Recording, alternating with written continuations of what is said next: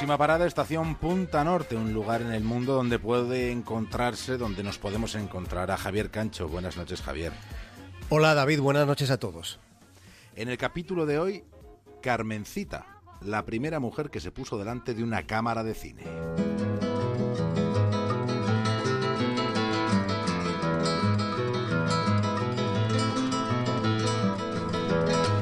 El año en el que murió el cantaor Silverio Franconetti, la prensa española anunciaba la llegada de Carmencita a los escenarios de la ciudad de Nueva York. Aquello fue en 1889. La historia que hoy vamos a contar tiene trasfondos desconocidos. Hay zonas de penumbra sobre las que todavía no se ha averiguado lo suficiente. No se tienen certeza sobre cuándo y dónde murió una bailaora que fue legendaria. ¿Qué pasó realmente con Carmencita al final de sus días? Sí que está confirmado que nació en Almería allá por el año 1868. Nace en Almería, pero siendo todavía una niña, una niña pequeña, se marcha a vivir a Málaga con su hermana. Asiste allí a clases de baile desde los 7 años, pero es que ya a los 12, a los 12 debuta en el Teatro Cervantes. Su espectáculo es muy celebrado y en menos de 36 meses había recorrido una parte considerable de las tablas españolas. Tiene un éxito indiscutible. Lo tiene en el Circo Price en Madrid y esto le llevaría al escenario del Teatro Real. Con solo 16 años debuta en París. Esto ocurrió en 1884. Debuta con una entregada ovación del público francés.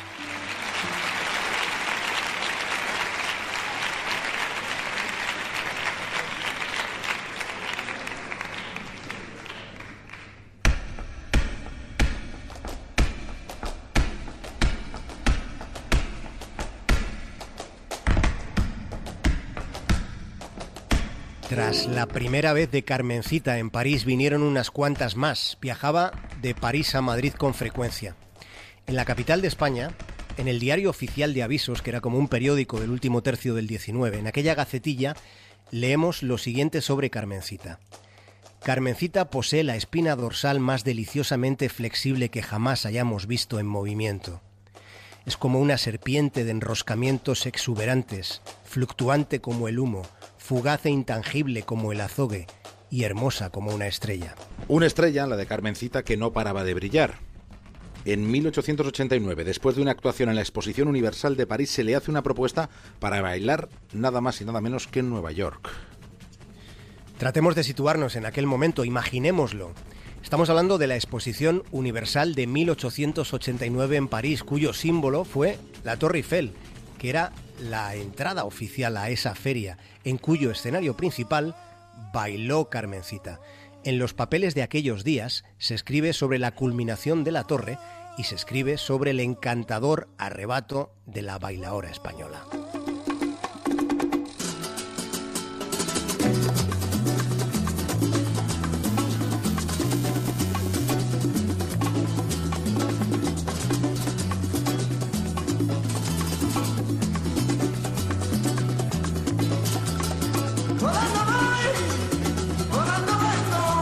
No fue volando, fue navegando como Carmencita llega a la ciudad de Nueva York en los últimos meses de 1889. Sus primeros espectáculos son recibidos con una mezcla de, de, sorpresa y de distancia. No terminaba de entenderse su manera de interpretar, de manejar el movimiento.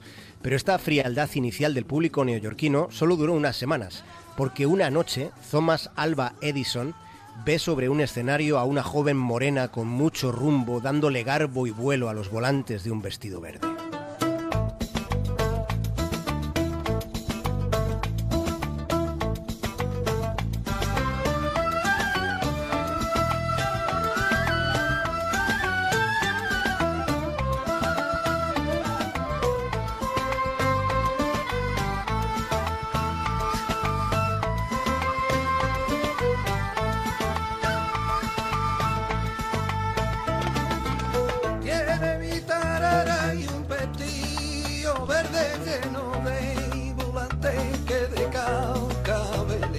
Carmencita fue la protagonista de uno de los instantes más emocionantes de la historia contemporánea, porque en los estudios Black de Jersey, en marzo de 1894, Edison estrena el kinetoscopio y graba a Carmencita bailando. Esto fue un año antes de que los hermanos Lumière hicieran la exhibición pública de su cinematógrafo. Carmencita, por tanto, fue la primera Fue la primera en ser grabada para la historia del cine, fue la primera en aparecer en lo que hoy llamamos una gran pantalla. Aquella película dura 21 segundos, pero fueron 21 segundos para la posteridad. Ahora, enseguida, en un rato, vamos a colgar esta cinta pionera en el Twitter para que podáis contemplar el arte de, Carmel, de Carmencita bailando, promocionando lo que por entonces era un invento sorprendente. Hay que decir que ese vídeo que vamos a ver todos está catalogado en la Biblioteca del Congreso de los Estados Unidos. Enseguida lo vamos a enseñar. Antes, ahora, vamos a reparar en algo que se contaba en aquella época. Se decía que Edison estaba enamorado de Carmencita, pero este detalle, claro, no hay forma de corroborarlo. Hubiera amor o no, fue Carmencita la primera mujer en aparecer ante una cámara de cine. Y a Carmencita, la cámara la quería. Te quiero, vida mía, te quiero he querido te quiero con Tras aquella aparición en el invento de Edison, la popularidad de Carmencita en los Estados Unidos fue casi una epopeya. Carmencita fue una inmensa pionera. En la historia de esta mujer encontramos que fue la primera que tuvo nombre artístico, la primera llevando el baile flamenco a los grandes teatros, fue la primera artista flamenca en actuar en París, la primera que cruzó el Atlántico para bailar, para bailar en Nueva York. Y bailando la vemos en esa película tan única como mínima. Carmencita dio clases de baile en exclusivos salones de Estados Unidos. Enseñaba a moverse a las hijas de la aristocracia yanqui del momento. Hizo anuncios. Posó para prestigiosos pintores. No se sabe, no sabemos si Edison se enamoró de Carmencita, pero sí hay constancia de que por ella hubo muchos corazones rotos y bastantes, bastantes lágrimas negras. Sufro la inmensa pena de tu extravío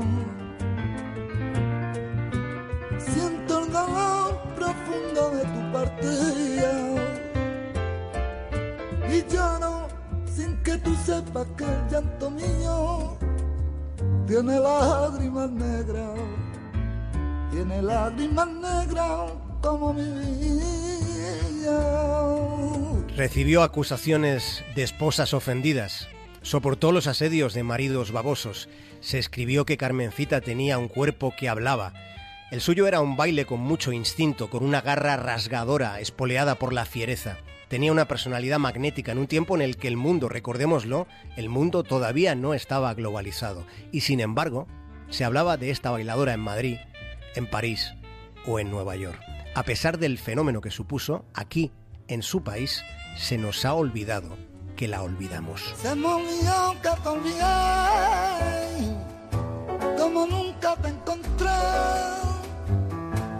Entre las sombras escondidas. Y la Cancho, ¿y qué pasó con Carmencita? ¿Qué nos ha pasado con un personaje tan fascinante y tan indispensable? Pues lo, lo, tuvo todo, tuvo hasta un final lleno de misterio en una vida de película que todavía no se ha rodado. Fue el primer mito tangible del flamenco. Sin embargo, cuando todavía no había cumplido 30 años, se pierde su rastro. De repente se esfuma la estela fulgurante de esta mujer que fue tan rompedora ocurrió justo después de que en el primer año del siglo XX, Carmencita reuniera a 12.000 personas en el Madison Square Garden de Nueva York. Fueron 12.000 estadounidenses contemplando a una española en el año 1901.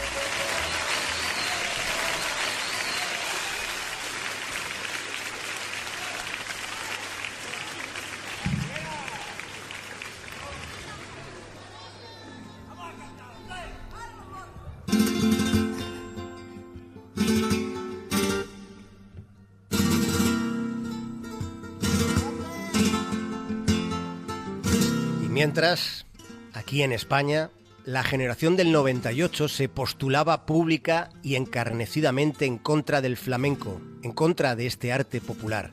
Había directamente antiflamenquismo. Solo Antonio Machado, solo él tuvo el coraje y tuvo la perspectiva de defender el género, antes de que luego otra generación, la del 27, tuviera más sensibilidad flamenca. Lorca, se quitó teatralmente el sombrero ante semejante exhibición de talento. Bueno, Antonio Machado, el apoyo al flamenco, el amor al flamenco, le venía de padre y el talento de Carmencita, que es de quien hoy estamos hablando, se evaporó y no se sabe cómo ni por qué. Hay trazas de película de espías, David, en los últimos días de Carmencita, cuando ella triunfaba en Estados Unidos, triunfaba clamorosamente, Estados Unidos infligía a España la humillante derrota del 98 que dio nombre a la generación. A mediados de agosto del año 1902, la prensa norteamericana difunde la noticia de la muerte de Carmencita. En la prensa española, en cambio, no hubo ni una sola mención. ¿Por qué? Pues no lo sabemos. En otras informaciones cuya veracidad no ha podido comprobarse, se relataba que su óbito había sido en Brasil. Esta parte de la historia, el desenlace de la historia de Carmencita, se pierde entre la bruma del tiempo y los intereses creados en torno a lo que fue su figura.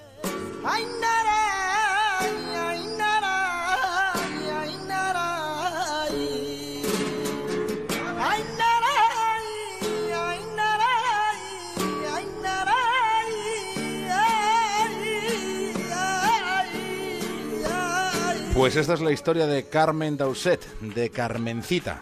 Hemos de decir que nos ha puesto sobre la pista de esta historia la gran exposición de la que ya se puede disfrutar en la Biblioteca Nacional, titulada Flamenco, y donde también se puede ver ese famoso vídeo, esa famosa aparición, la primera de una mujer en el cine, antes de que los Lumière hicieran su presentación. Muy recomendable, muy recomendable, Javier Cancho. Hay que ir a ver si me muevo de Punta Norte un día de estos. Me acerco a los madriles y voy a ver la exposición que me apetece mucho. Entonces llamamos a su comisario, David Calzado, que es gran amigo, y nos lo va a contar con entusiasmo y con pasión. No me lo pierdo. Un abrazo, David. Buen fin de semana.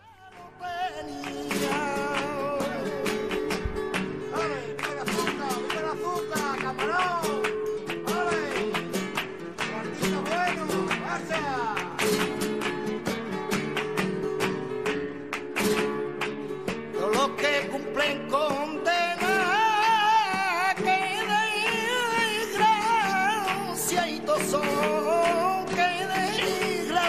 que desgraciaditos son.